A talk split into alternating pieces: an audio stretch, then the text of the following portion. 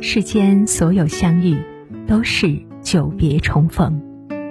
嘿，朋友你好，我是珊珊。无论你在世界的哪个地方，我都愿意在这个温柔的夜色中，点一盏心灯，温暖你。欢迎收听《珊珊夜读》。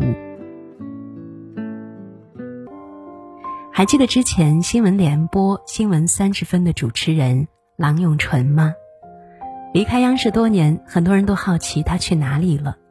前段时间，他亮相财新视听的脱口秀节目，身形和发际线对比做主持人的时候都有了很大的变化。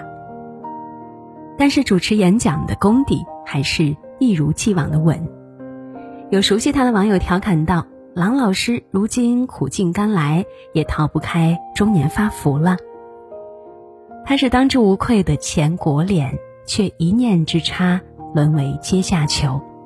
他主动从央视离职，带家人远赴美国，引发争议。真相曝光后，被很多人称为好男人。回首郎永淳的人生经历，不可谓不传奇。一九七一年，郎永淳出生在江苏，十八岁考入南京中医药大学学习针灸专业。原本志向从医的他，在毕业的时候看到了北京广播学院招收第二学位主持人的通知。有过业余主持人经验的他，产生了浓厚的兴趣，于是报名参加了辅导班，准备考试。当时班里有位长发美女，老师提的问题都能回答。学霸郎永淳因此被吸引了注意。这位美女就是吴萍，也是他一生的挚爱。有一天，吴萍不到八点就拿着书包走了，郎永淳不知道哪里来的勇气，竟然追出去问他是不是生病了。那是他们第一次对话。吴萍回答是后，不知道怎么接话的郎永淳只能贴心的从医生的角度。给出了养病的建议，很快两个人感情升温，走到了一起。毕业后，郎永淳以综合素质考核全校第一名的成绩，被正式分配到中央电视台工作。吴萍也被分配到上海的电视台当播音员。两个人在不同的城市，各自为共同的未来打拼。虽然异地生活，聚少离多。他们的感情却变得更加甜蜜，难舍难分。一九九五年，年仅二十四岁的郎永淳开始主持《新闻三十分》，这是央视第一个三十分钟的直播新闻节目，对主持人要求极度的高。虽然年轻，但严谨靠谱，对自我要求严苛的郎永淳得到了编导、导播们的一致认可。他们说：“只要小郎上。”我们就踏实。两年后，郎永淳和吴萍走入了婚姻的殿堂，吴萍也被调到北京工作。结婚后，吴萍为了家庭付出了巨大的精力，郎永淳和儿子早已经习惯以他为核心。与此同时，他也从没有放弃过自己的事业，多年后还晋升成为《计算机世界》杂志的执行总编。然而，厄运却猝不及防地降临这个幸福的家庭。二零一一年，吴萍查出自己罹患乳腺癌，并且出现癌细胞转移。因为怕影响亚运会的报道工作，她选择了隐瞒病情。一家人抬头不见低头见，吴萍的病情哪能瞒得过郎永淳呢？有一天。他无意之中在妻子的 iPad 里看见了搜索乳腺癌的记录，发现了妻子的秘密，他一下子慌了。一向喜欢在睡前和妻子滔滔不绝卧谈的他，借口太累不想说话，早早闭上眼睛睡觉。他闭着眼睛苦苦思考，到底该怎么解决这个难关，因为逃避永远不会有正面效果。后来，吴萍回忆到，那几天在睡梦中，总能够感觉到郎永淳在抚摸自己的头发。经过反复思考后，郎永淳用淡定的语气对妻子说：“不要怕，既来之，则安之。”整个家从此开始了抗癌之路。郎永淳一边奔波于医院，一边反而加大了自己的工作强度，不让自己的脚步停歇下来。他明白，如果自己倒下了，这个家就倒了。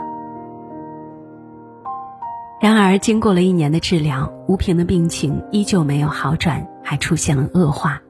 他下定决心要把妻子送到国外接受更好的治疗。在抗癌的过程中，郎永淳还和妻子出版了合著的随笔集《爱永淳》，写下了他们抗癌的经历和感悟。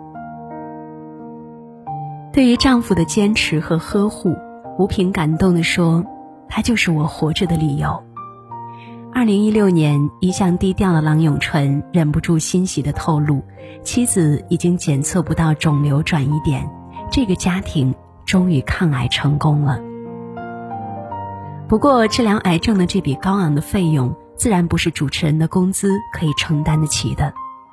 二零一五年九月，郎永淳正式从央视离职，下海经商，成为找钢网的高管。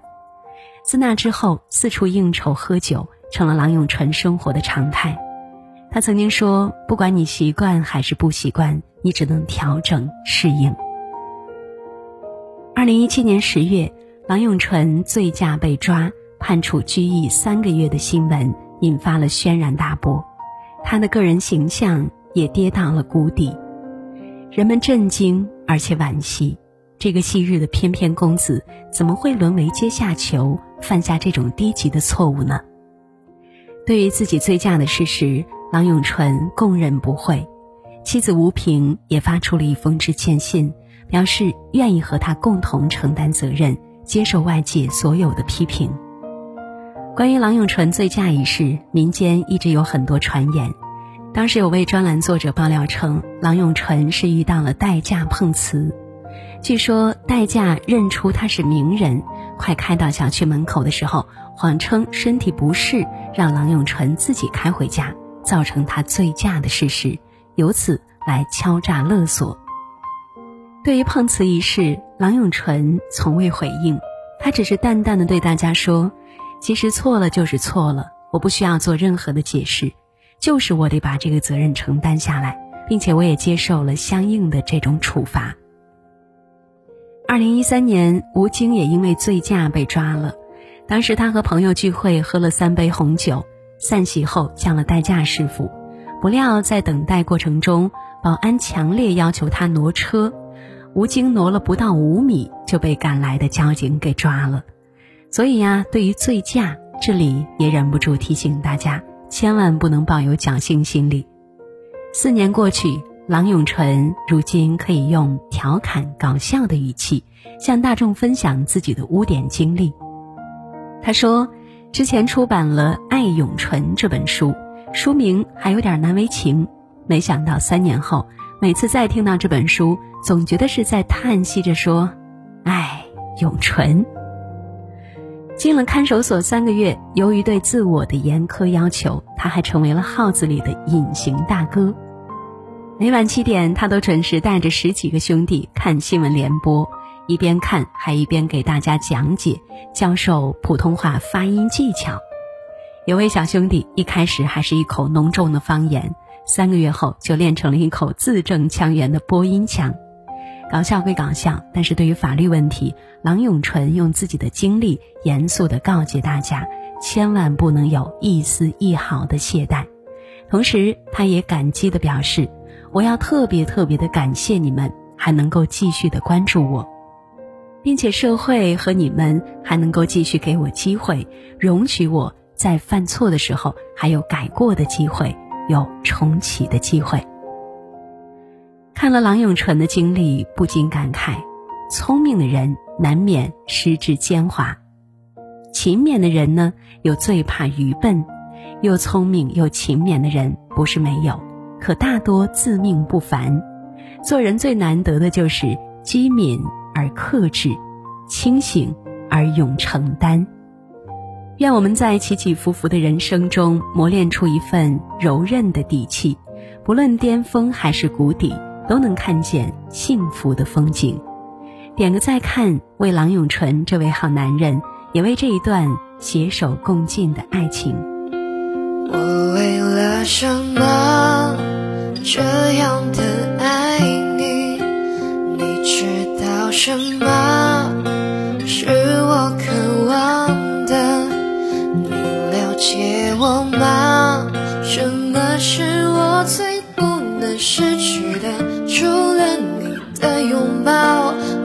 么都能放掉。谁也伤不到我，除非是你放开我的手，谁也不能爱你，我的伤可以这么执着。